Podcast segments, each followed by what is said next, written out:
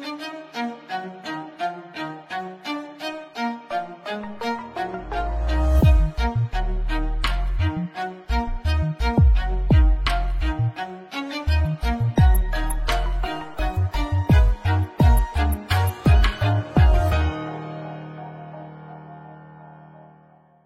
Olá, futeboleiros! Olá, futeboleiras! Futre apresenta Código Euro, podcast de futebol europeu do Futre. Chegamos para mais uma semana e dessa vez com o Deadline Day, fechamento da janela de transferências, que foi na terça-feira, dia 31 de janeiro, com muita contratação. Contratação que fechou nos últimos 15 segundos, que é a do Enzo Fernandes. Um negócio demorado, se arrastou, ele está na capa do episódio de hoje, não poderia ser diferente. 121 milhões de euros envolveu o negócio. Uma negociação que, por um minutinho, pouco menos que isso, quase não fechou. Por exemplo, o Barcelona não conseguiu inscrever o, o Julian Araújo, que vem do, do Los Angeles Galaxy, por 18 segundos. Vai tentar entrar na FIFA aí, que foi um problema de, da, do mercado de transferência, da tecnologia, segundo o Matteo Alemani, mas vejam como o mercado de transferência é meio louco nesse sentido, e é até bom para quem já viu, e quem ainda não viu também vale é, reviver a Sunderland Tiwaidai, né, quando mostra o fechamento da janela e o Sunderland tentando contratar jogadores ali na reta final do episódio. Mas para isso, para falar sobre o fechamento da janela, as principais contratações, a movimentação do mercado, e aí já ter uma noção do que esperar para o restante da temporada, os últimos meses da temporada, com Champions League começando as oitavas de final nesse fevereiro, reta final da Premier League, La Liga, Bundesliga, Série A italiana, Ligue 1, tudo isso, tudo isso, convidei o pessoal da casa mais uma vez, meu querido Gabriel Moto, o homem que comanda as redes sociais do Futre, está acompanhando, acompanhou bem de pertinho essa loucura, a gente acompanhou aí todo o Deadline Day para postar, trazer a melhor informação para todos. Tudo bem, Gabi? Seja bem-vindo aí ao Código Euro. Fala, chefia, fala, Vini. Cara, bizarro, né? Que a gente, eu particularmente não, nunca espero nada demais de janeiro, né? E aí acabou que janeiro foi essa loucura aí, principalmente nesse último dia, e a gente tem que agradecer ao Chelsea. A gente conseguiu ter muito que postar nesse deadline day, a gente deve ao Chelsea. É, vale destacar o Chelsea, para as pessoas terem uma ideia. Só na janela de inverno aí, agora, contando porque foram as principais contratações, são praticamente 600 milhões de euros que o Chelsea gastou nessa janela, agora nesse nessa primeira, segunda janela da temporada, né? Mas enfim, já são praticamente 600 milhões de euros que o Todd Boyle gastou ao longo do de Mudrik, de Enzo Fernandes, uh, empréstimo do João Félix, Nikunku tá no meio desse cálculo também, que chega só em julho muita contratação. Badiachile. É, assim, é, obviamente a gente vai falar muito do Chelsea com esse tanto de contratações do Todd Boyle, o novo dono, o novo mandatário da, da equipe. Mas antes disso, quem está aqui também hoje, Vinícius Dutra. Salve, Vini! Janela de transferências de janeiro, bem como o Gabi disse, nunca é tão movimentado, mas o Chelsea fez questão de movimentar a janela e ter bastante coisa para a gente comentar hoje. Fala Gabi, fala Gabi também. Estamos é, aí para mais uma. É, janela de inverno realmente, tradicionalmente, não, não é tão movimentada, né? Mas eu acho que isso até nos últimos dois anos, ou um ano e meio, talvez, isso mudou um pouco, né? Principalmente porque na última janela de inverno é, é, teve a questão da Copa também, ainda era uma janela de se aproximando de Copa do Mundo né? Era a última, última janela antes da Copa do Mundo, então assim os, os, os, jogadores precisavam encontrar bons, bons times, né? Ou bons espaços para poder desenvolver e buscar uma vaga na Copa. E, e essa tem sido uma Copa, é uma, uma, uma janela em que os times, é, alguns times, na verdade o Chelsea, né? É, gastou muito e, e utilizou essa janela como se fosse a sua janela de, de verão, né? Até porque é um time que vem num processo de de mudança, né? Óbvio que a gente vai esmiuçar um pouco mais para frente. É um time que mudou, teve, teve a troca de dono, teve troca de técnico, então mudou muito a mentalidade do time, a abordagem do time, por exemplo, principalmente nos últimos anos, em que o Chelsea era muito mais um time dos bons negócios e principalmente de vender bem, né, no final da reta ali do, do Abramovich, para se tornar novamente um time que que compra, compra e acaba inflacionando muito o mercado. Então a gente tem bastante coisa para poder discutir hoje. É, para abrir esse episódio, eu quero trazer justamente esses gastos das principais ligas é, na janela de inverno europeia. Vamos lá. Na Premier League foram gastos 830 milhões de euros, tá? número bastante alto. Aí você tem na Ligue 1 127 milhões de euros, na Bundesliga 68 milhões de euros, dos quais é, praticamente aí tem uma parte do empréstimo do João Cancelo e aí depois a confirmação da compra vai envolver mais 70 milhões de euros provavelmente, porque ele deve ficar na equipe do Bayern. A La Liga gastou 32 milhões de euros, a Série A italiana 31 e a Championship, né, a segunda divisão da Inglaterra gastou 28 milhões de euros. Só dentro dessa dessa ideia, dessa, desses números, a gente já tem uma pequena noção de como foi a janela a diferença nos gastos da janela, obviamente da Premier League aqui, boa parte é do Chelsea, né? Aí com, com as principais contratações, e é por ele que a gente tem que começar. E, e eu acho legal a gente começar pelo Enzo Gabi, porque a gente até trouxe alguns dados bem interessantes sobre isso nos nossos perfis, nas nossas redes. Primeiro que o Benfica se tornou um grande, um, um grande vendedor já há algum tempo né, no futebol europeu. É o único clube da Euro... Uh, o único clube a ter duas vendas de mais de 100 milhões de euros, né? O João Félix e agora o Enzo Fernandes. Mas quem ganhou, vale ficar de olho, quem ganhou nesse negócio também foi a equipe do River Plate, que tinha 25% do passe do Enzo, então vai tirar aí pelo menos 30 milhões de euros só pelo passe, 4 milhões de euros pelo mecanismo de solidariedade e 4 milhões de euros pelos objetivos que podem ser alcançados, totalizando aí praticamente 40 milhões de euros que o River Plate vai ganhar. Mas é interessante perceber que o Benfica não abriu mão da multa, segurou até o final, e aí talvez a chegada do Enzo seja o grande exemplo dos gastos do Todd Boyle, junto com o Mudrik, né, as principais contratações em termos de valores, mas é interessante ver que esses dois negócios mostram o que, que o Chelsea está querendo a partir de agora, né, Gabi? É, pois é. O, o Enzo acaba, acaba norteando muito o que foi esse mercado, né? Porque essa discussão acontece desde depois da Copa do Mundo. A gente é, já, já, já via né, muitos meios citando que o Chelsea estava disposto a gastar mais de 100 milhões com o Enzo, enfim.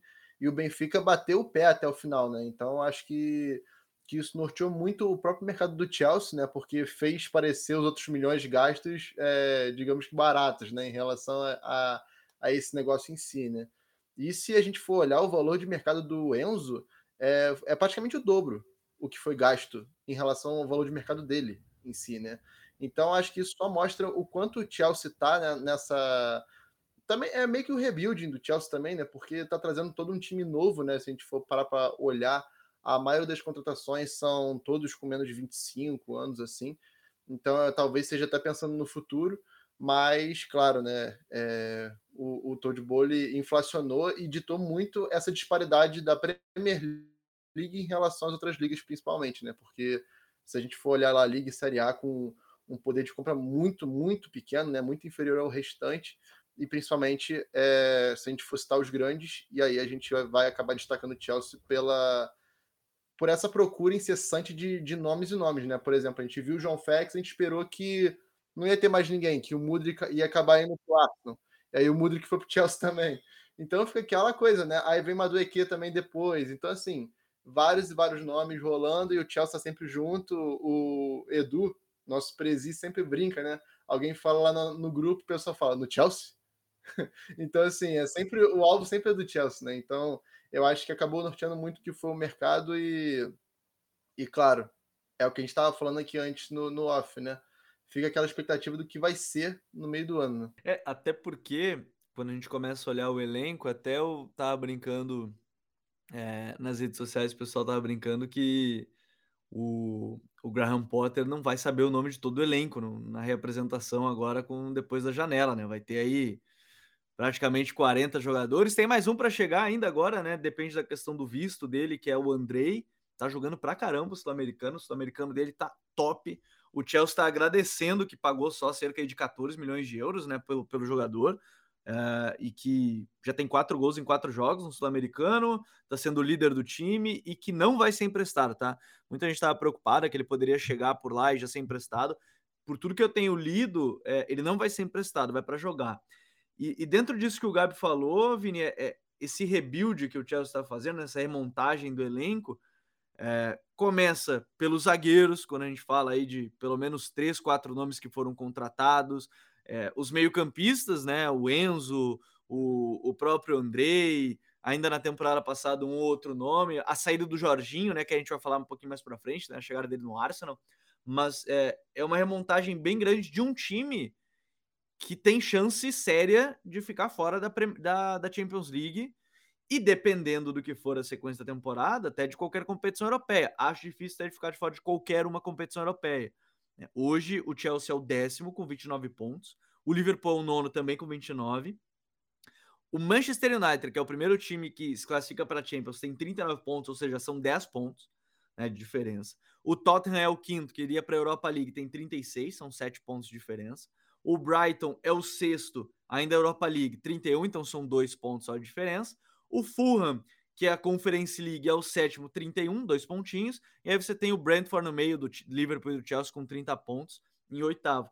Mas é um time que seriamente tem chance de não pegar uma Champions League na próxima temporada. Então, gastou bastante agora, porque talvez não tenha o atrativo de oferecer para os jogadores no futuro uma Champions League já de imediato, né, Vini? Sim, o Chelsea é um claro exemplo de um time que está é, construindo elenco durante a temporada. E aí tem o ônus, que é a falta de entrosamento. É, é um time que começou a temporada com um técnico já está no segundo, né? Que é o Graham Porter. E que é um técnico que, que, assim, tem uma mentalidade bem diferente da, da de quem saiu, né? Que era o Turra. Então, é, é, uma, é uma diferença de, de, de, de filosofia. E o Chelsea, ele já vinha numa, na, na temporada mesmo, numa mudança de defesa, né? Boa, boa é, a, a, defesa perdeu o seu melhor jogador, né? Na temporada, né, no início da temporada do Real Madrid, que foi a saída do Rudiger, que, estava sendo o zagueiro mais regular do time, né? E, e ele acaba saindo, por mais que Thiago Silva permaneceu, o Aspiricueta também, que que quase foi para o Barcelona, permaneceu. É, o, Barça, o, o Chelsea foi atrás de outros nomes e, e agora nessa janela de inverno foi atrás de novo. Então, assim, é, é um Chelsea que claramente está construindo o seu elenco e vai ter o grande desafio de conquistar é, uma, uma, uma série de vitórias para começar a sonhar com Champions, porque o grande problema do Chelsea é que é, o time não tem conseguido é, pontuar de uma maneira consecutiva. Tem apenas duas derrotas em, nos últimos meses, né, de, de novembro para cá, na verdade, de início de novembro para cá, e contando a pausa e até a data de hoje, o Chelsea só, tem, só venceu duas vezes, né, e perdeu a maioria dos jogos e empatou outras duas.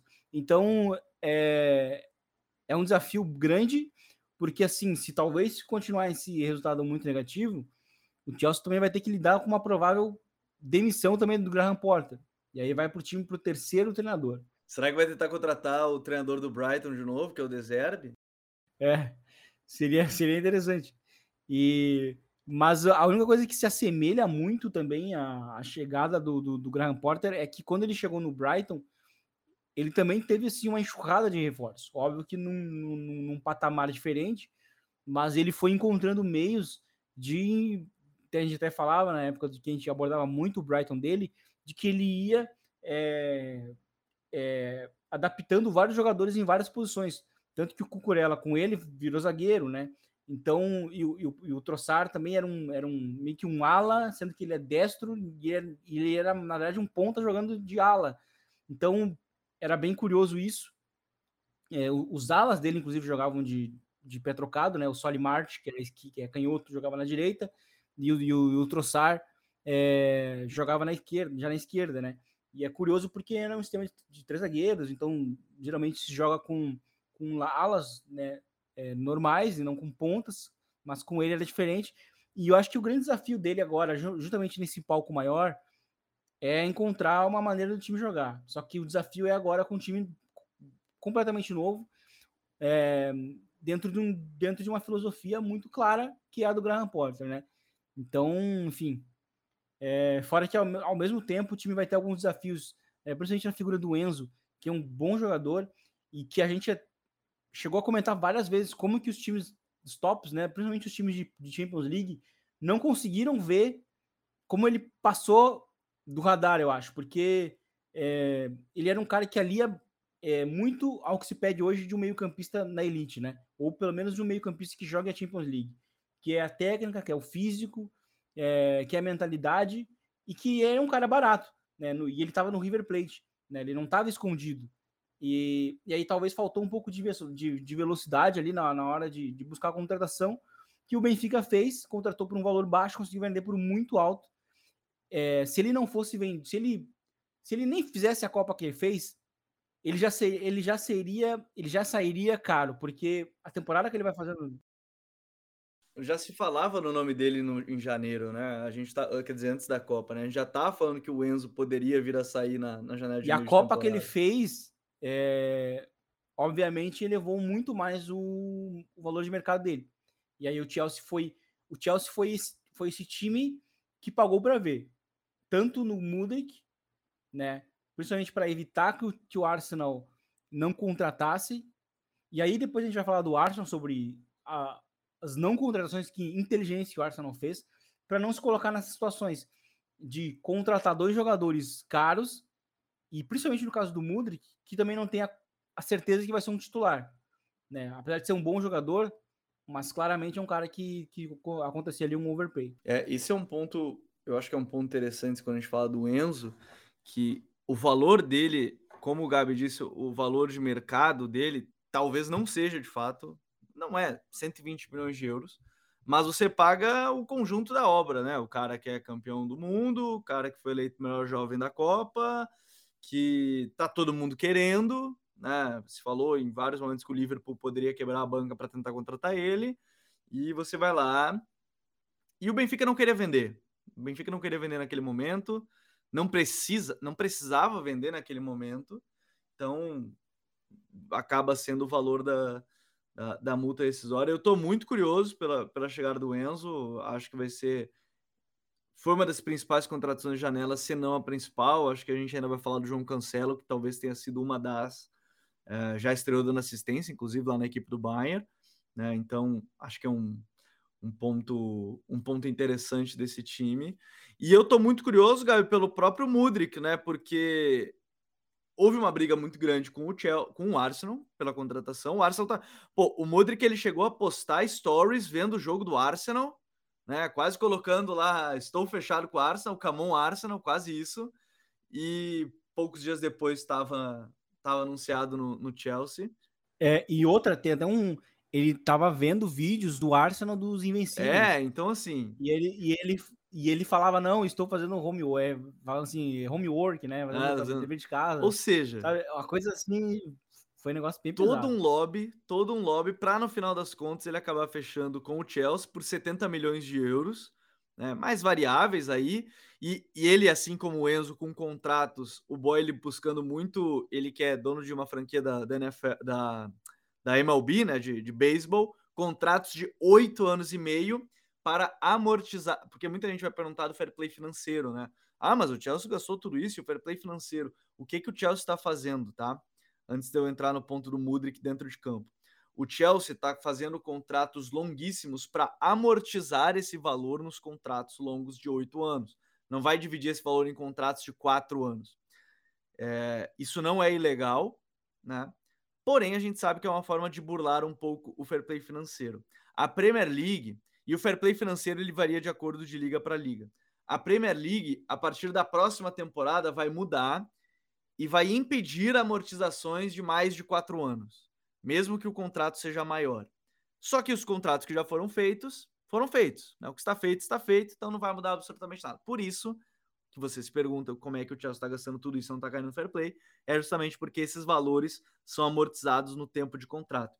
Mas o Mudrik, Gabi, é o outro cara que gera muita expectativa, né? Já fez uma estreia interessante contra o Liverpool e, e ele surge, o, o Serna, né, o lateral direito, ex-lateral direito do, do Shakhtar e hoje dirigente do clube, tratava ele na, na prateleira de Neymar, é, desses jogadores desse nível já, dizendo que ele era esse tipo de jogador.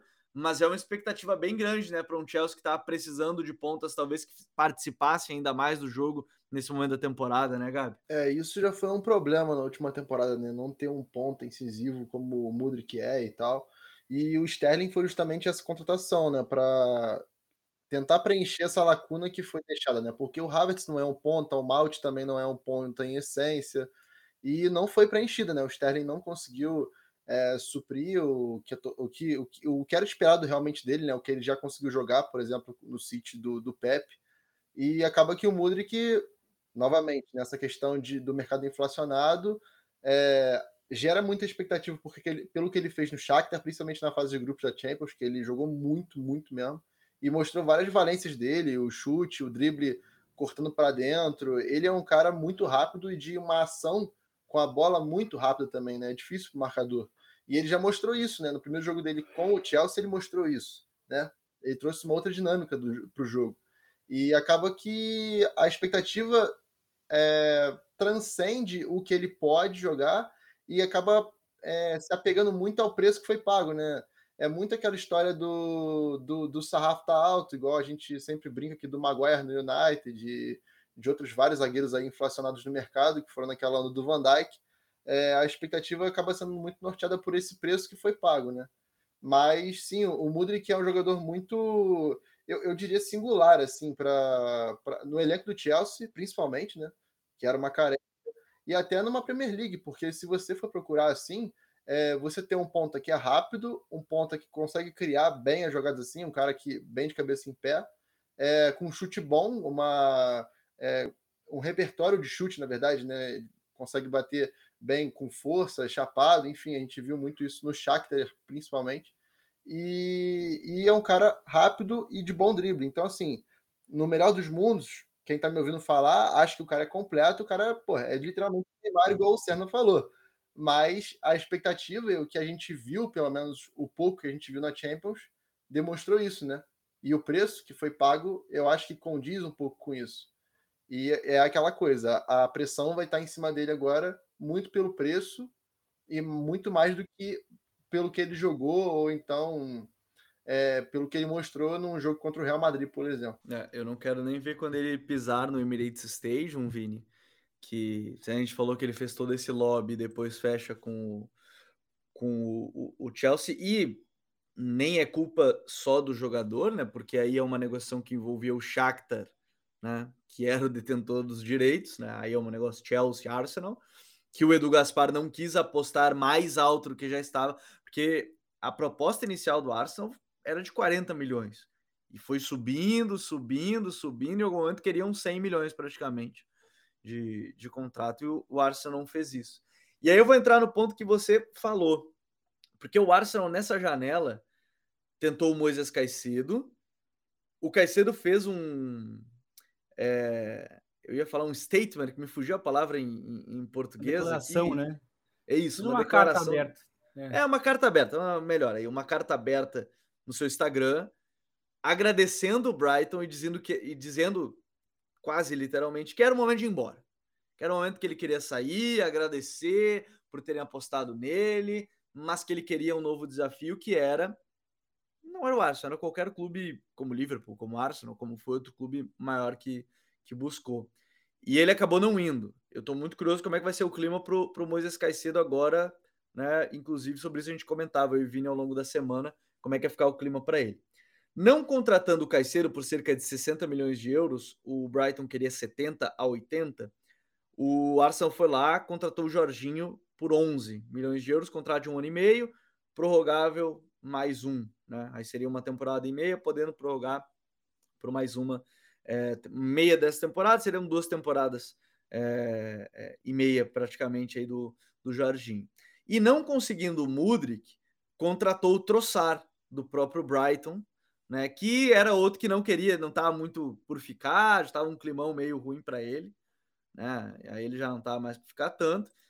E aí contrata dois jogadores teoricamente mais baratos, você gastou 30, 40 no Troçar, não gastou 70, que seria o do Mudrik, né, no jogador que vem para elenco, e 10 no Jorginho, que também vem para elenco, né? Porque talvez nesse momento da temporada, Vini, o que o Chelsea mais pre... o que o Arsenal mais precisa mesmo é elenco. É não ter o Lokonga, que era o reserva imediato do Thomas Partey, e ter um Jorginho. É ter um Troçar para substituir o Martinelli, não um ponta que ia brigar com o Saka, teoricamente, do lado direito, né? Então, é, mesmo que sejam bons jogadores, o Caicedo e o, o Mudrik, talvez para o Arsenal agora sejam opções boas porque vem pra, sabendo que vão complementar esse time e não para ser titular ou, ou, não com a expectativa de ser titular de cara, né, Vini? É, eu acho que o Arsenal ele ele acaba se tornando para mim até um dos bons é, um dos vencedores dessa janela, porque ele no fim ele não entrou é, numa, numa num, num cenário em que ele pudesse colocar numa situação uma, mais delicada, em que ter que provar coisas numa temporada que já é excelente para o time, uma temporada que é, não se tinha, mas óbvio, a expectativa era ir para Champions, mas não brigar pelo título, como, como está sendo, e, e, e, estar sendo tão sólido né, nessa, nessa campanha. Então, o que, que o Arsenal precisava? Até porque o elenco, de fato, é um pouco curto, né? Precisava de peças é, de reposição em, em, em, posições específicas. Porque ano passado, a saída do Thomas Partey foi chave para o time não ganhar, não, não for para a Champions League. Uhum. Porque eu... Quem viu o Arnoffen sabe, Sim. né? Que foi um momento chave. E, e tanto que, assim, é, eu cheguei a comentar isso também na, na, no antigo God Save the Game, que o, sem, o, sem o, o Thomas Partey, os números do Arsenal caíram para 25% é, de, em termos de vitória, né? Os resultados do Arsenal caíram muito. E, e o time com certeza sentiu a falta dele. Não sentiu, obviamente, é, e aí até foi de uma maneira surpreendente a falta do, do Alacazette, né? Que se lesionou também, e do Aubameyang, que saiu, foi vendido, né? Que saiu depois do time. É, até porque o Nketiah jogou muito bem, é, mas no meio-campo sentiu falta de mais uma peça, principalmente muito específica, né, dentro desse sistema do, do Arteta. Então o time precisava, assim, de um, de um bom jogador para vir do banco e, e para manter o nível. E eu acho que o Jorginho é esse cara. O Moisés Caicedo seria um bom negócio no preço certo. Só que a partir do momento que é, o Brighton não quer vender e aí também está querendo elevar o, o, o, valor dele, também porque ele fez uma Copa muito boa é, e ele é jovem, ele está fazendo uma temporada excelente também. É, o Arsenal não sabe pode, poderia estar se complicando numa situação que não deveria, né? É, porque o, o, Gabriel citou a questão do Maguire. O Maguire de fato até não é um zagueiro ruim, mas o preço colocou um peso nele muito grande. E aí o cara precisa ir provando muita coisa, sabe? E às vezes tu não tá num sistema, não é o caso do, do Caicedo, em que o sistema não conversa muito com o estilo de jogo. Mas, é, como é no caso do, do Maguire, né? Mas, é, então, assim, o Arsenal, no fim, acabou tendo boas soluções com o mesmo preço que ele iria contratar no, no Mudrik, né? Porque o Mudrik também ia, ia, ele, ele ia chegar no Arsenal, mesmo que por 40 milhões, e provavelmente ele nem seria titular, porque ele, ele até joga mais mais pela esquerda, né? No, no, no Shakhtar era mais pela esquerda. É... E, e, nessa temporada, o, o, o, Martinelli tem feito uma temporada excelente. E vamos lembrar que o Martinelli botou no banco o Smith Rowe, que era é, um dos, né, quando viu de novamente, novamente, né, o, o Arnold. E que é importante agora a volta dele é. também, né, da lesão que ele ficou um tempinho parado. Exato, né? E aí, tipo, é, seria uma situação que o Arsenal é, também teria que lidar. Que o Martinelli tá jogando muito, mas aí tu tá contratando um cara por um valor é, relativamente alto, né? 40 milhões, não é, não é alto, até um valor até baixo, ok, é um valor ok. Por esse valor daria para contratar. Mas contratar por 70 milhões, como foi o caso do Chelsea, o Arsenal de novo estaria numa situação de vamos ter que tirar alguém que a gente está desenvolvendo há muito tempo dentro do clube, que custou barato, para botar um cara caro que talvez pode não responder. Então o Arsenal encontrou duas soluções excelentes: o Troçar por um valor ok e, e, o Jorginho por um valor muito bom também. E aí eles têm o que eles precisavam, que eram dois backups para posições muito específicas dentro do time e que pode manter a campanha do time na manter o time na Premier League. É, isso não significa que o Arsenal não possa contratar o Moisés Caicedo agora na próxima janela, isso. até porque o clima dele no Brighton não sei se vai ficar tão legal. Justamente pela é. declaração, não é nem assim, ele que, o jogador querer sair, totalmente normal. O problema é que ficou o clima externo também, né? A, Sim. Pedido dele de saída, forçar. É, é até porque apelo, a questão do Moisés foi... Caicedo, principalmente na posição que ele joga, o Arteta teria que lidar com duas coisas. Um, um que são dois titulares muito claros hoje, nesse sistema de hoje, que é o Chaka, que é um líder do, do time, e o Tomás Partey, que é essencial na saída de bola, como meio-campista de perfil associativo. Então, tirar um dos dois não é tão simples assim. Né? E aí e o Moisés Caicedo ia chegar com um valor alto e ele teria que provavelmente ser titular, mas é, o preço dele iria, iria colocar essa pressão, né?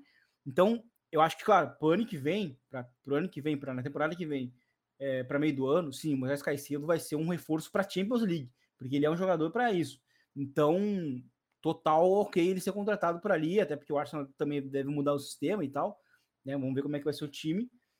E é outro nível, para você ter um elenco um pouco maior mesmo, mas para o cenário de hoje, seria uma situação chata que o Arsenal não precisaria, não precisaria hoje é, enfrentar. Não, e é o que o Vini falou, né? São dois backups assim é, unânimes, né? Porque o Trossard estava voando no Brighton nessa primeira metade de temporada e o Jorginho, por todos os anos de Chelsea, né? Todas as conquistas que ele alcançou e também o fato de conhecer muito, né? É, essa posição com essa responsabilidade de saída de bola e eu acho que assim a gestão de, de mercado do Arsenal foi perfeita. Talvez a gente pode até elencar como a melhor do, do de janeiro, porque eles saem de dois alvos que estavam com preço muito inflacionado e eles gastam menos de 50 milhões de euros em dois caras unânimes para serem backups, assim, com a bem claro de que ó, vocês vão chegar e vocês vão ter que assumir o papel de é, esperar para caso aconteça alguma coisa vocês tenham é, um destaque aí sim assumir um lugar no time, porque já seria um pouco mais difícil com o Mudrik e com o Caicedo esse tipo de conversa, né? Porque são dois caras de ascensão dois caras com preço elevado e é mais difícil de você segurar essa duas peças assim no banco sempre, né? E o Jorginho e o Trossard já têm um perfil diferente justamente por essa pela idade também, né? E, e pelo fato de entenderem que o Arsenal é o líder da Premier League e o que o que está sendo feito tem que ter uma continuidade, né? E profundidade, que é o que estava faltando realmente. É, esse é um ponto bom, porque é bem isso, sim, o Jorginho é um modelo de jogo que ele está totalmente adaptado posições que ele está super adaptado também. Pode atuar na do, do Thomas Partey, como pode atuar na do Chaka em algum momento. Talvez menos finalizador que o Chaka, mas tão controlador quanto. E, e o Trossard é bem isso, é porque é, eles não é que era estranho querer o Mudrik, mas é que o valor era muito alto para um jogador que nem era da posição para ser o reserva do Martinelli. Era jogador para a posição teu melhor jovem, que é o Saka, o que não fazia nenhum sentido o jogador mais decisivo, tu contratar um cara de 70 milhões, contratar para ele, para o lugar dele. Então, esse é um ponto muito bom de destacar do Arsenal para essa janela. Eu tô curioso para a próxima, porque assim, acho que o Arsenal vai ser campeão da Premier League. É, se não for campeão, eu já abro a possibilidade de não zicar aqui, então por isso que eu falo que talvez não seja campeão, que aí eu não vou zicar de vez mesmo o, o possível título do Arsenal. É que aí sim, como o Vini falou, vai se forçar para a Champions League jogadores que vêm para ser titular no mínimo, ou pelo menos para brigar de fato com os titulares. Hoje chegam esses dois, e o Jorginho, para ajudar a equipe é, de, maneira, de maneira geral. E nessa briga da Champions, o, o Gabi, a gente tem ainda dois times aí que. É, o Newcastle nem é. O Newcastle foi para a final da FA Cup, né? Pra, da, da Carabao Cup. E, e vale a, a, menção, mas não fez, gran, fez uma contratação agora nessa o Gordon nessa, nessa janela, o Anthony Gordon Muito vindo do, do Everton, né? Isso? É do Isso, Everton. vindo do, do Everton, Everton, que tá num, num, sério problema aí, o Everton. Aí você tem o Pedro Porro, né, indo para a equipe do Tottenham, saindo do Sporting, e aí o Sporting buscou o Bellerin como seu substituto. Uh, vai ser um downgrade bem grande, diga-se de passagem, porque o Bellerin tá e bem o Doherty saiu para o Atlético. Né? E é, existiu aí um, um, um, efeito dominó, né, dos, ah, dos laterais direitos, né? E, e, o Atlético foi atrás de novo do lateral direito do, do Tottenham, já tinha ido aquela vez no Tripper, agora foi no Doherty, que nem deve ser titular, até porque o Molina tá, voltou muito bem da Copa. Quero fazer um estudo dos jogadores argentinos pós-Copa que jogaram a Copa, estão todos em estado de graça, Até o Lautaro, que não fez nenhum gol, não jogou bem, tá fazendo gol a rodo lá na Inter. É, mas todos estão muito bem. Hoje o Pezela estava muito bem contra o, contra o Barcelona, inclusive hoje quando a gente está gravando dia primeiro. É, aí você tem o Newcastle, o Tottenham com o Pedro Porro e o Danjuma, né, que chegou também. O que para mim talvez seja até o indício da situação do próprio Richarlison, né, que não fez nenhum gol na Premier League ainda, né, é, com o Tottenham nessa temporada, o que causa algumas dúvidas, me parece, porque o, ataque titular hoje é Son, Kane e o e o Kulasevich, né, e aí você tem o Danjuma para possibilidade. E o United, né, que contratou nessa reta final também. Depois a gente até faz o gancho para a própria Bundesliga, mas o United contratou o Sabitzer com a lesão do, do com a lesão do Eriksen, né, Gabi? Então assim, a gente tem esses três times se movimentando em contratações aí que foram bem, bem interessantes. O Newcastle, principalmente porque está brigando por um título agora, né? Chegou na decisão da, da Carabao mas que é uma janela interessante e estou bem curioso pelo próprio pelo próprio Tottenham, que quem sabe agora volta de novo, né? Ou melhor, vai dessa vez conseguir classificar de novo, seguido para Champions. Temporada passada tirou o Arsenal na última rodada, mas que faz duas contratações bem pontuais que encaixam muito bem no que pensa o Conte, né? Sim, é, eu, eu achei muito interessante o mercado desses três times, né? O United e o Newcastle foram mais por soluções emergenciais, né? O Gordon, no entanto, porque era um alvo, por exemplo, do Chelsea no verão e acabou não acontecendo, e justo porque o Everton não queria liberar e tudo. E agora, com essa, toda essa situação de brigar por rebaixamento, realmente era muito pouco para o que o Gordon conseguiria oferecer, né? E agora no Newcastle, com uma base melhor, uma estrutura melhor para ele, tende a despontar um pouco mais, né? E é claro, vai brigar com o Sam Maximan, por exemplo, que é, já é um concorrente mais chato, assim, questão de, de de hierarquia mesmo no clube, né? Então vai ser interessante ver essa briga aí, inclusive como como vai se desenrolar o time jogando, né? Mas eu queria destacar realmente o Tottenham, né? Que vocês estavam falando aí da, do, principalmente do Porro, né? Eu acho que é a grande contratação aí para o Conte, porque viveu muito com essa com essa questão da lateral, né? No, na temporada passada o Doherty jogou a maioria do tempo, o Royal não conseguiu se firmar em nenhuma das duas temporadas. Essa trouxeram o Spence, que era uma promessa e também não entregou, foi emprestado agora de novo. E o Porro é uma certeza, né? Porque ele, ele foi do City para o Sporting como uma promessa enorme. E no Sporting ele, ele teve uma projeção incrível. Então, ele estava sendo muito cobiçado, inclusive no City para o meio do ano. E acaba que ele sai por um dinheiro que eu até achei justo, pra, porque a posição de lateral realmente é muito escassa e o esporte precisa fazer dinheiro, né? Os, os clubes portugueses em si, eles vivem disso, né?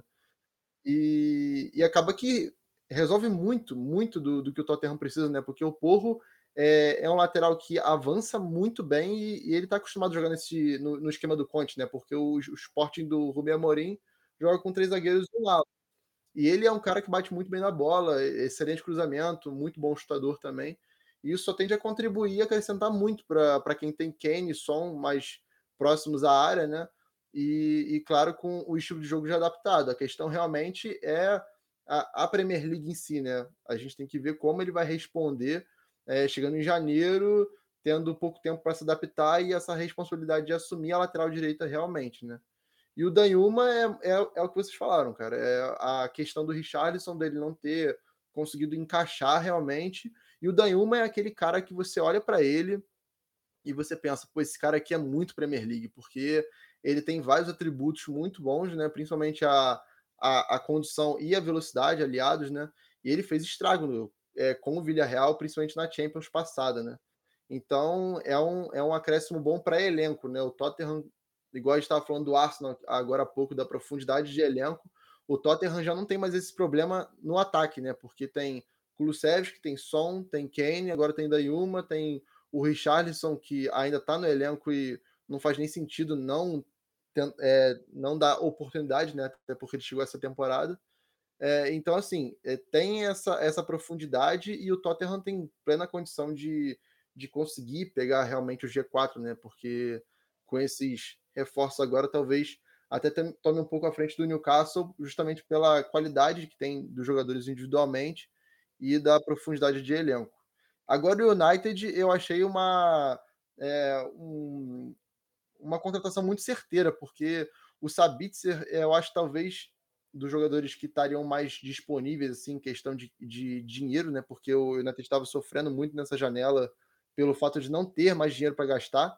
O Sabitzer foi o, um achado realmente para substituir o Eriksen e esse realmente foi uma questão emergencial, né? O Eriksen teve uma lesão grave no, no tornozelo, vai ficar até maio sem jogar.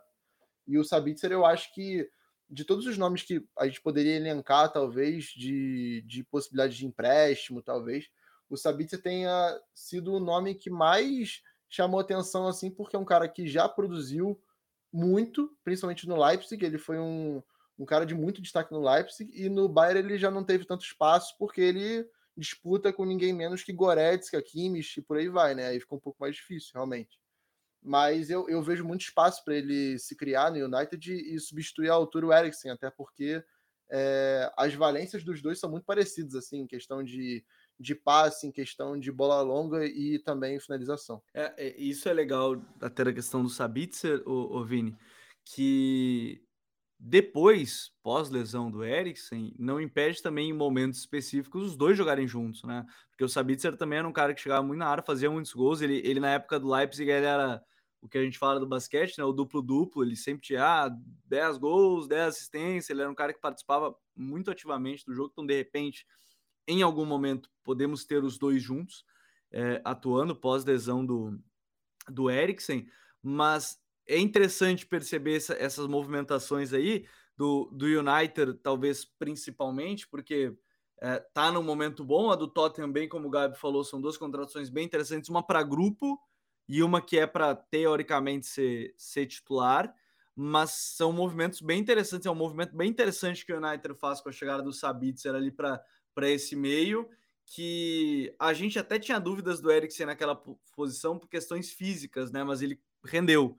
E, e, talvez o Sabitzer nem tenha essa dúvida da questão física já para render de cara naquela, na posição ali como um segundo homem de meio, né? Não, não. E é uma contratação interessante porque por dois motivos, né? Um mencionado que é a questão do Eriksen, que foi uma adaptação ao que o United não tinha para o sistema do, do, Eric, do, do Eric Ten Hag, que é o meio-campista, todo campista, né? O meu, aquele segundo meia que que faz o time funcionar, né? Aquele papel mais próximo do, do, do De Jong, né? Que a gente viu no Ajax. E o Eriksen não é exatamente esse cara, né? O Eriksen joga um pouco mais à frente. Mas a, o recuo dele deu muito certo. E só que a lesão seria um problema e aí deixaria o United no mesmo problema do início da temporada, né? Quem seria o meio outro meio-campista para fazer o time funcionar? E aí o Sabitzer, ele também é uma boa é, uma boa é, uma boa visão de mercado que o United demonstrou, porque o Sabitzer, até no início da temporada, estava reclamando que não era titular. Né? E aí o Nagelsmann até falou, cara, briga pela posição com, com o Goretzka. Ele era o titular, inclusive. Né? Foi do jeito alemão de ser, né? Pela posição, é isso aí. E tanto que, assim, é curioso porque ele era o titular ano passado, e não o Goretzka. E só que o Goretzka permaneceu, é um cara que funciona até melhor dentro do fit, né? Como, como um fit, assim, dentro que o, dentro que o Bayern precisa. E, e, e, e o Sabitzer se tornou esse meio-campista de perfil associativo, associativo. Ele era o que o Eriksen é, é na carreira, né? O meio-campista ali, o, o meia-punta, né? O gerador. Ele era muito isso no, no, no Leipzig, né? E, e ele foi recuando, recuando e se tornou hoje esse, esse meio-campista e é curioso que, assim, se ele jogar com o Eriksen, com Eriksen ele vai formar uma dupla de meio-campo, meio-campistas mais baixa, assim como foi é, na primeira temporada dele de Bayern, né? Com o Kimmich, também era um cara mais baixo. Então, não seria de fato um problema. É, muitas vezes ele jogava até mais recuado que o próprio Kimmich. Kimmich chegava a jogar um pouco, até um pouco mais solto. E é uma contratação, para mim, que pode funcionar muito, até mesmo para o futuro do United. É, eu, tô, eu, eu, acho que é esse o ponto. É uma contratação que pode servir muito bem para o futuro do, do United. O Liverpool contratou o Hackpool né, nessa, nessa janela, ainda vale como destaque, é que ele contratou tão no início da janela de, de inverno que às vezes a, a gente até esquece que foi justamente nessa janela que, que foi contratado. E a gente tem que falar da janela do Nottingham Forest, que foi a janela uh, mais movimentada, talvez. Foram muitas contratações. É, entre elas o brasileiro Danilo, né, o, o, o volante, mas vamos a todas elas agora na, na da janela, só da janela de, de, de, de. É que é, é porque assim, só, só antes de começar, o, o, o, o Nottingham Forest na janela de meio do, no meio do ano, né, de, de verão, contratou 22 jogadores. Agora contratou quase isso Sendo de novo. Recém subiu, né? Subiu e agora é muito curioso, realmente. E, e, além disso, e aí o time que não estava ganhando, eles, eles foram ganhar agora, né? No, no, no final do ano. É, renovou o contrato com o treinador, afirmando que assim, é, é, com esse cara que a gente vai ficar, né? Para tentar dar uma certa segurança, né? Mas é muito curioso que o que o Nottingham fez, assim, sabe? Subiu, fez o que tinha que fazer realmente, que é reformular o elenco, e agora na janela do meio do ano reformula mais do que estava reformulado. Vamos lá, são seis contratações, as principais. Goleiro Keylor Navas, o zagueiro Felipe, né, do Atlético de Madrid, o volante Danilo, né, do Palmeiras, o Scarpa também no Palmeiras, mas esse esse chegou ainda em, um pouquinho no início da janela também, né, porque já estava com o pré-contrato assinado. O John Joe Shelby, né? Aquele mesmo, histórico meio do, do, do, do, Brighton, do Brighton, né? Do Brighton. É, no Newcastle também, jogou a Copa agora. E o Chris Wood, né? O centroavante, é, o, o, o neozelandês, o Chris Wood. O Austra... Eu tô confundindo nacionalidade neozelandesa, né? Tá certo. Não, tô errando a nacionalidade do, do Chris Wood. Mas é, são seis contratações. E, e aqui tem um ponto, né, Gabi? O Nottingham Forest, é que ele faz essas contratações porque, obviamente, não quer ser rebaixado né, na, na, na, Premier League, quer ficar bem longe ainda, está quatro pontos do Bournemouth, é o 13 terceiro, então teoricamente tem um pouco mais de tranquilidade. Os últimos três jogos tem duas vitórias, o que ajudou o time, mas é porque hoje os times da Premier League não podem abrir mão desses grandes, desses grandes valores de estar na Premier League, né? Então já sobe um pouquinho mais de patamar o time com essas contratações além das tantas da, da primeira parte da janela, a segunda vem com seis reforços bem interessantes né, para o time. Não, e Copa bem mais. Se a gente for olhar até os nomes da janela do meio do ano, os principais, assim, se a gente fosse pensar, seria o Lingard, que veio em baixa do United, e agora esses nomes incorporam bem mais, né? Então, assim, a única contratação ali que eu fiquei meio. que eu não entendi muito foi o Keylor Navas, porque o Henderson veio de uma temporada incrível com, com, com, a equipe, né? Salvou vários, vários jogos aí que poderia ter perdido e até tomado aquelas goleadas bravas mesmo. E acontece que ele vai viver a mesma situação que ele viveu no United, né? Que ele abdicou, ele pediu tanto o jogo, né? E abdicou de jogar várias e várias vezes por conta do De Gea, né? É, vira a temporada titular e na hora de, de, de assumir realmente quando chega Sancho, Varane, Cristiano Ronaldo, ele se machuca e o De Gea começa a pegar tudo, né?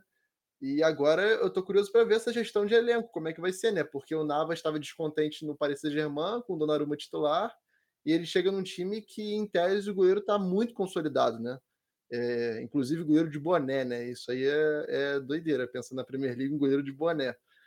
Mas mas, mas é, é, as, as demais, assim, o Felipe eu acho que é importante porque ele já não tinha mais espaço no Atlético de Madrid, né? Mas ele já mostrou que ele tem capacidade de atuar numa liga grande ainda, né? Por mais que ele já esteja é, na casa dos 30 anos. E as principais, realmente, que eu estou muito curioso para ver o desenvolvimento é o Danilo e o Scarpa, né? Não tem como não citá-los. O Wood é mais aquela, aquela contratação emergencial, né? Um cara que você sabe que vai entregar questão de pivô, questão de ser um cara mais físico, tudo. Ele entregou isso no Newcastle numa configuração muito parecida, né? Que o Newcastle procurava um centroavante é, desse perfil, trouxe o, o Wood, ele entrega e agora ele vai para o Northam Forest. É, mas realmente, o Danilo e o Scarpa, eu acho que são as duas contratações que mais chamam atenção né, é, nesse momento por conta de vida da, de, de, uma liga muito diferente, né, em questão de, de jogo e tudo. É, e também a questão da língua também, que penso que seja muito importante. O Scarpa está arranhando já no inglês, já, né? É, mas. É, que o homem, o, o Scarpa é o diferenciado de todos, né? O é. homem gostava de estudar tal. Ele só saiu do Palmeiras porque ele viveu um novo desafio. Ele mesmo falou isso várias vezes, né? É. E eu, que, eu quero muito ver como eles vão estar juntos nesse time, né? Porque é aquela coisa que o Vini falou, eles fizeram uma reformulação imensa no meio do ano, agora trazem mais, mais nomes, principalmente esses seis que você citou, para encorpar, e a gente tem que ver quanto tempo vai ter para conseguir encaixar isso, e é claro, né, se manter na Premier League, é o principal objetivo, e ver o desespero não se manter, né, que é aquela coisa que você falou, Gabo, é, não ter esse dinheiro faz muita diferença para o time que acaba de subir, né? Porque é aquele baque violento nos cofres, né? Os direitos de TV e tudo. E para você se manter e se consolidar na primeira divisão, essa primeira temporada é muito importante, né? Não só não cair, mas como você vai se afirmar nessa primeira temporada de primeira divisão inglesa. É, isso é um, um grande ponto para a equipe do Nottingham Forest. E vale destacar, ainda a gente falou do Danilo, né? Falando em, em, em volantes brasileiros, vale destacar no Wolverhampton mais um, um que fala português, né, Vini? Adoram os caras que falam, falam português, que é o João Gomes, né? Chegando na equipe do Wolverhampton. Contratação interessante. Ele pediu, né? O Lyon tentou atravessar o negócio, mas o João Gomes tem muito a cara de Premier League, né? Volante de boa chegada, de força física, bom para transição. É muita cara de Premier League o João Gomes, né? Sim, é, essa foi uma contratação que eu gostei e falei assim, eu até vi o vídeo, né? Que é bem o vídeo é bem curioso porque todo mundo fala português no vídeo. É só os caras falando português na apresentação. Todo né? mundo, é exatamente. Não tem ninguém que fale inglês, né? Ou outro idioma ali. É, achei curioso e e acho que é uma contratação interessante justamente por, por ele também ser um cara que combina muito com essas questões mais físicas, realmente, é um jogador fisicamente interessante, é um jogador de boa pressão, é um jogador de bom de desarme, né? Vai, vai bem no bote e que pode funcionar muito bem nessas retomadas, né? Então, grande contratação do Wolverhampton. É um cara que, se jogando bem, é, eu acho que ele foi para um, um cenário bom, né? Ele pode encontrar um, um espaço num time médio grande dentro da Premier League.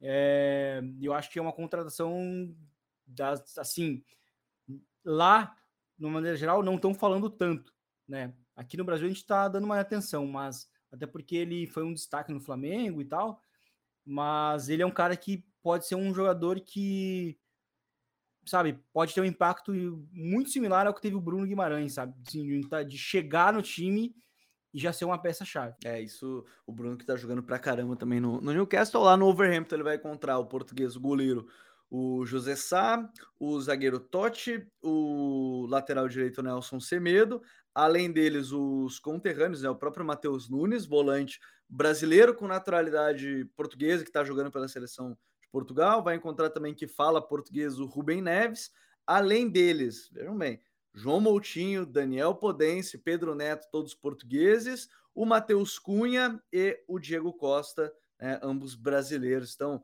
legião do português lá Over, no, no, Overhampton, que é a, quase que a língua oficial do time titular aí, do, do elenco, e é bem como na, é legal ver o vídeo da chegada do, do, do João, justamente por isso, porque todo mundo falando português com ele por lá. A gente já comentaram do United, eu tenho que fazer esse gancho para mim, é, que a gente falou do Sabitzer, do Bayern, mas é que o Bayern tirou do, do City, e eu não sei se a palavra certa é tirou, o, o, o Gabi, mas é uma contratação que para mim surge como uma das principais dessa janela, que é o João Cancelo na equipe do, do Bayern. Tem que se destacar, né? Algumas coisas importantes. Ele pediu para sair, porque não estava mais sendo titular. Algumas coisas é, foram levantadas que ele não tem um temperamento muito fácil de lidar, né? E ele começou a ficar mais irritado quando o Guardiola não colocava ele como titular. Como o Guardiola, eu estava acompanhando o vídeo do. É, eu estava acompanhando. Putz, agora me fugiu o correspondente da, da, da, da, TNT na, na, Inglaterra, vai me fugir o nome dele agora quando a gente está aqui gravando. Exatamente. Ele estava falando sobre, sobre o time do, do City não ser o time de ninguém, do De Bruyne, do Haaland, o time do Guardiola. O Guardiola viu que alguém estava querendo ser um pouco maior que o clube, ele já liberou. Aí se está certo ou errado, acho que tem vários, é um outro grande grande, grande debate né, que a gente poderia, poderia fazer.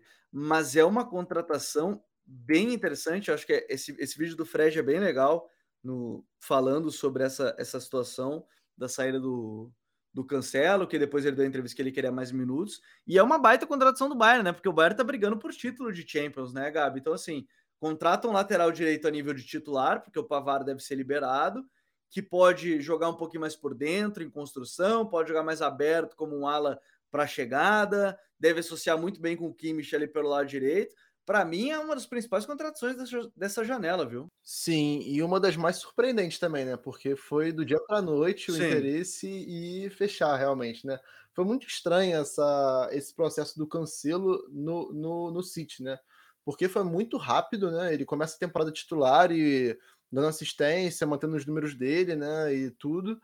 E acaba que um pouquinho antes da Copa ele já começa a derrapar e ele já não chega no Qatar bem. No Qatar, inclusive, o Pepe falou da questão da personalidade dele. Tem vários vídeos dele em treino, irritado, sabe? Então, assim, isso já mostra um pouco do temperamento dele, né? Tem um vídeo que o Fred cita, que eu tenho, eh, ele fala de um vídeo que tem o Bernardo Silva e o Gabriel Jesus falando de expressões em português é, brasileiro e, e de Portugal. E aí tem uma expressão que o Gabriel Jesus não entende, e aí o, o, Bernardo fala: não, é que nem o João Cancelo. Aí ele fala: ah, então é esquentadinho. Então, cara, ali eles riram da é. situação. É. Mas acho que já dá um norte do que, que é o João. Não, com certeza. E aí, na, na Copa, ele banca né, para as oitavas de final e não joga as quartas também. E ali já demonstra um pouco desse, dessa queda técnica dele, né? E essa volta pro City também foi bem ruim, né? É, tiveram, acho que, 10 jogos desde que ele voltou, desde que voltou às competições europeias, né? E ele só jogou cinco, sendo que três ele foi titular, né? Uma ele foi titular na esquerda e duas na direita. Então isso já demonstrava um pouco do Pep querendo mudar o time com a Q naquela posição, né? Que acabou que deu certo e o time foi um pouco mais estável defensivamente, principalmente. E acaba que é, essa falta de minutos, que a, a, creio eu que vai acontecer também com o Bernardo Silva, pela falta de minutos que ele tem, ele tem tido nesses últimos jogos aí, é, acaba que vai se ligar com o processo de renovação do, do City para a próxima temporada, né? Porque alguns nomes, além do, do Cancelo, Bernardo Silva, Gundogan também, já não tem o mesmo espaço que tiveram antes, né? E é aquela coisa, o Pepe, ele, o estilo de jogo dele precisa que venham novos jogadores com, com a vitalidade maior, enfim e que se encaixem de uma forma diferente na, na equipe, né? Até porque ele mudou um pouco o estilo, o, o, esquema da equipe em si agora, né? Então, e por parte do Bayern, cara, sem dúvida, né? a gente vê agora uma linha de defesa com Cancelo, Pamecano, Delite e Alfonso Davis é uma coisa assim, é, é, é igual o modo carreira do FIFA, cara. Os quatro mais apelões de cada posição, assim, questão de, de atributo, né? Velocidade e e recuperação, tudo, e tu junta num time só, né? É, o interessante de ver é como é que vai ser essa compensação, né? Porque o Cancelo e o Davis são jogadores que apoiam muito. O Davis é um cara um pouco mais agudo, né? Pelo é, buscando mais o fundo, tudo. E o Cancelo tem esse caráter um pouco mais, é, mais construtor, né? E você falou do Kimmich aí. É, acredito que essa contratação do Cancelo tem muito a ver também com o fato de já pegar um peso pesado nas oitavas de final, da, da Champions, né? Que é o Paris Saint-Germain. E vai ser um duelo interessantíssimo, principalmente por essa questão tática, né? Em como o Nagelsmann vai compensar, né? Essa questão dos dois laterais descerem muito, quem vai construir um pouco mais, quem vai ser um pouco mais agudo. E, e claro, a expectativa é alta, o Cancelo já começou bem demais hoje, né?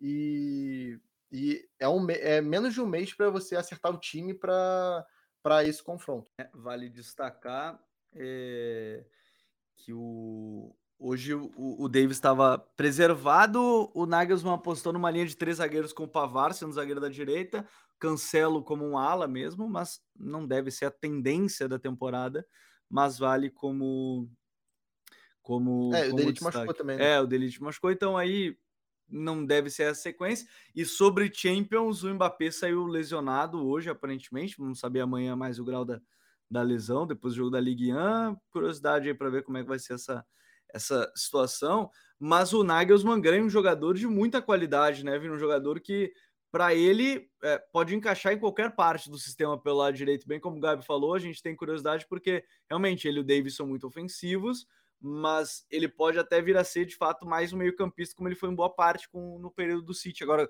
temporada passada principalmente, né? É, o Cancelo ele entra numa, numa contratação, ele, ele acaba sendo uma contratação interessante, justamente porque ele é um cara muito versátil, ele é um cara, ele é um lateral que, que joga na direita, mas que também joga na esquerda, principalmente na esquerda, muito bem. E, e ele também tem essa capacidade de ser esse lateral interior, né? Que é algo que, que o Nagelsmann também tem a possibilidade de usar. Ele é um treinador com esse perfil de tentar ser um pouco mais criativo nesse sentido. E eu acho que achei interessante a contratação. O Bayern ele precisava de reforços porque período de Copa é, e pré-Copa eles perderam jogadores essenciais, né? Perderam três jogadores vitais, né? Um Neuer e aí foi contratado o Ian Zomer, é, o Lucas Hernandes, titular na zaga, melhor zagueiro do time, e, e o Mané, antes da Copa. Né, que, que se viu que a lesão foi até bem mais grave do que. Ele ainda não voltou, né? É, não, ele vai ficar. Eram, eram quatro meses no total, então ele vai voltar daqui lá para abril. Né? Então ele vai demorar um pouco. Então é, o Bayern precisava de reforços, principalmente para esse retorno de Champions, né, para pelo menos competir nas oitavas contra o PSG.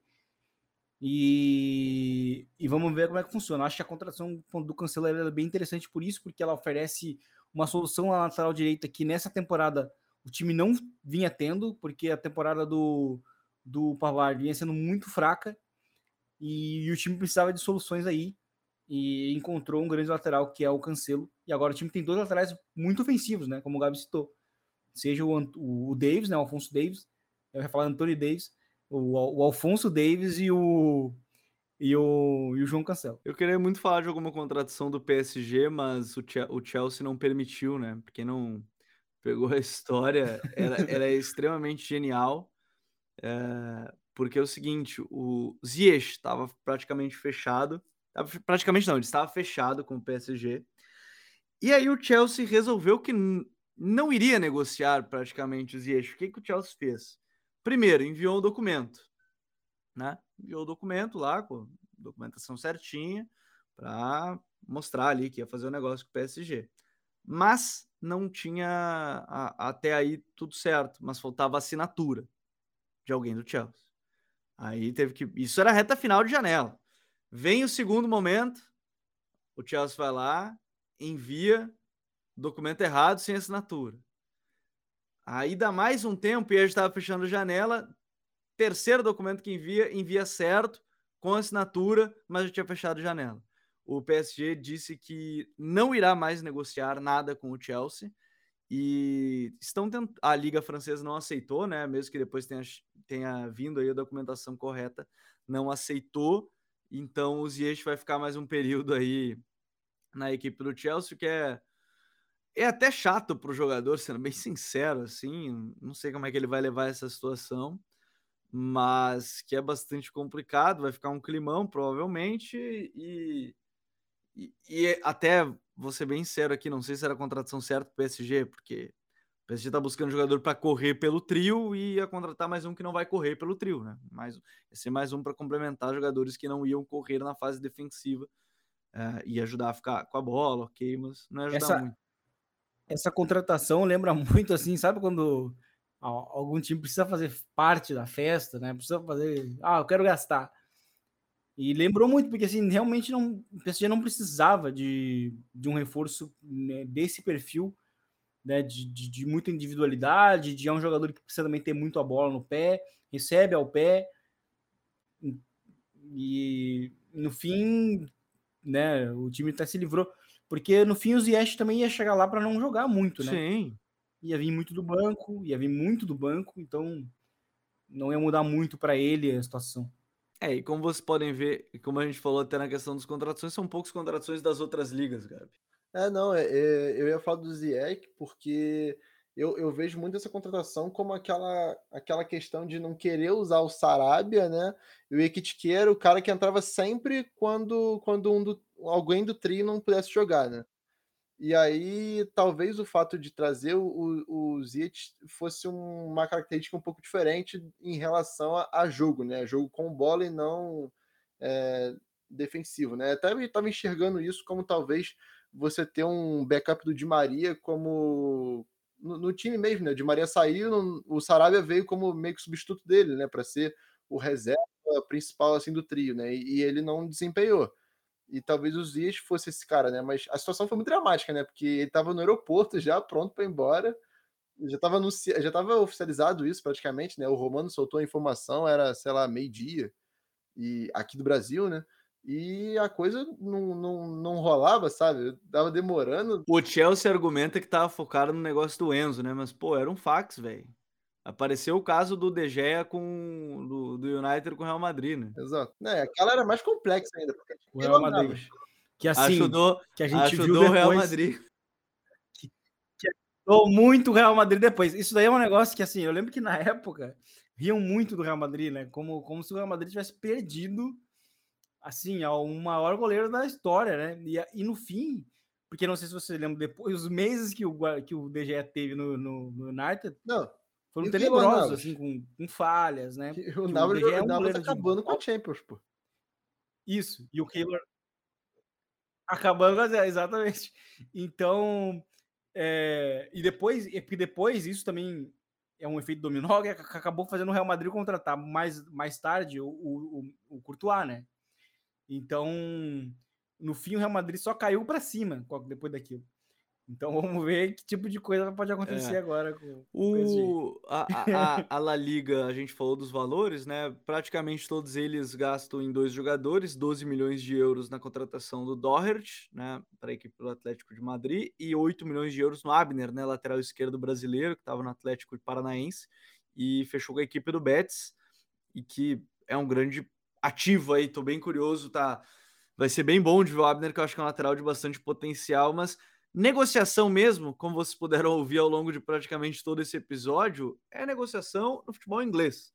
Né? Negociação da Inglaterra, Premier League, principalmente do Chelsea, uma outra movimentação. É claro que ainda tem outras negociações aí, o Vitinha, não o volante, o centroavante, que saiu equipe do Braga, né? Foi para o Olympique de Marseille. Ele esteve em três clubes no espaço de 12 horas, né, Gabi? Ele, ele, ele teve no Southampton em algum momento, aí o Brighton se atravessou e o Olympique apareceu no final a 32 milhões de euros a, a contratação dele. Mas, de maneira geral, os negócios aconteceram mesmo, foram na, na Premier League, onde mais se, se, se movimentou, se agitou mais o mercado. Ainda das negociações da La Liga, 5 milhões de, de, de euros no Vitor Tsigankov, né, o ucraniano. Ponta direita foi para o Girona, né, mas é, não, não foram negociações de tanto impacto assim no, na janela de, de transferência. Então, isso a gente vai ficando de olho ao longo da, da temporada, os resultados dela a gente vai ficar de olho agora ao longo da, da, da temporada. E antes eu, antes eu quero trazer um recado também importante, que os cursos do Futre estão com desconto. Né? A gente está falando aqui tanto de futebol, pré-temporada no futebol brasileiro, início, início, dos estaduais, segunda parte da temporada na Europa, os cursos do Futre estão com desconto. Os cursos Pergunte ao Jogo e Pergunte aos Dados estão com 75% de desconto, está saindo por R$ reais, dois cursos que juntos custam praticamente R$ reais, então você ganha um baita desconto nos dois cursos. E além disso, a partir de agora, você vai poder acompanhar, você que trabalha no clube, né, a gente sabe que o mercado de transferência ele se movimenta muito e todo clube que foi formador de algum atleta tem direito ao mecanismo de solidariedade né, dos seus jogadores. E dos 12 aos 23 anos, você tem direito a uma porcentagem de 5% que é dividida ano após ano. E o Futre está agora, junto com o Rede do Futebol, com o radar de transferências, acompanhando todos esses negócios, porque o clube que precisa fazer esse pedido né, a, ao clube que fizer a contratação. Então, às vezes, o seu clube pode estar deixando muitos milhões de fora. Né? A gente pode pegar exemplos de jogadores mais hypados, caso do Rafinha, que o Havaí ganhou praticamente 10 milhões de reais no negócio, porque foi formador do Rafinha, mas são negócios que são mais chamativos. Outras tantas negociações de algum jogador que passou pelo seu clube e tem registro, ela pode ter sido marcada e o seu clube acabou não pedindo o valor necessário. Então, você pode clicar no link da descrição aqui para ficar por dentro do radar de transferências do Futuri. Recados importantes aí nessa reta final de programa. Vini, valeu, meu parceiro. Bora acompanhar a sequência da temporada aí, que tem bastante coisa e afinal de contas a Champions está chegando, Europa League, tudo chegando aí para para brilhantar nessa fase de mata-mata e reta final de temporada. Isso aí, uma fase, uma fase da temporada de futebol internacional muito bom, porque já começou o Mundial de Clubes. Real Madrid chegando até num momento de, depois da sua melhor partida é, pós-Copa, né? Então é um time que tá voltando, fez, finalmente precisava ter uma atuação boa. É, depois também de um jogo de afirmação, querendo ou não, contra o Atlético de Madrid na Copa do Rei. É, e a gente também está chegando próximo da, da, da, Champions, né? Jogos importantes para acontecer, oitava de final. É, também é o momento em que o início das definições dos campeonatos começam a surgir. Então vai ser bem interessante poder acompanhar, principalmente agora com os times né, já encontrando aí seus reforços, né, para terminar a temporada. Foi um prazer estar com vocês e até a próxima. Valeu, Vini. Gabi, seja sempre bem-vindo aqui, você sabe. A partir aí das próximas semanas também, com bastante coisa para a gente comentar por aqui. Valeu, meu querido. Tamo junto, sempre prazer estar com vocês. E fevereiro tem Champions e não tem como, né? Sempre dá aquele ânimozinho a mais, oitava de final, mais jogo para a gente assistir, né? E é uma fase muito decisiva para a temporada, né? Vai decidir muita temporada de muito time grande por aí. Uma queda agora seria é, dramática, né? Para muita gente aí. Então, valeu, a gente vai aguardar a cena dos próximos capítulos aí, claro, trazer para vocês. É verdade, vai ter muita coisa. E afinal, tem times como Bayern e PSG que se enfrentam. Então, temporada pode ficar já acabar, entre aspas, a partir das oitavas de final. Futeboleiros e futeboleiros, obrigado mais uma vez, todos que nos acompanharam aqui no Código Euro. A gente tem um encontro marcado aqui toda quinta-feira no seu agregador de podcast favorito. Lembrando, toda segunda-feira ao vivo estamos no YouTube com o Código BR, nosso podcast de futebol brasileiro, e toda sexta-feira no YouTube e nos agregadores de áudio também. Você tem, a gente tem um encontro marcado com o TPI, o The Pitch Invaders, podcast com entrevistas do Futre. Um grande abraço a todos e até a próxima. Valeu, tchau! Thank you.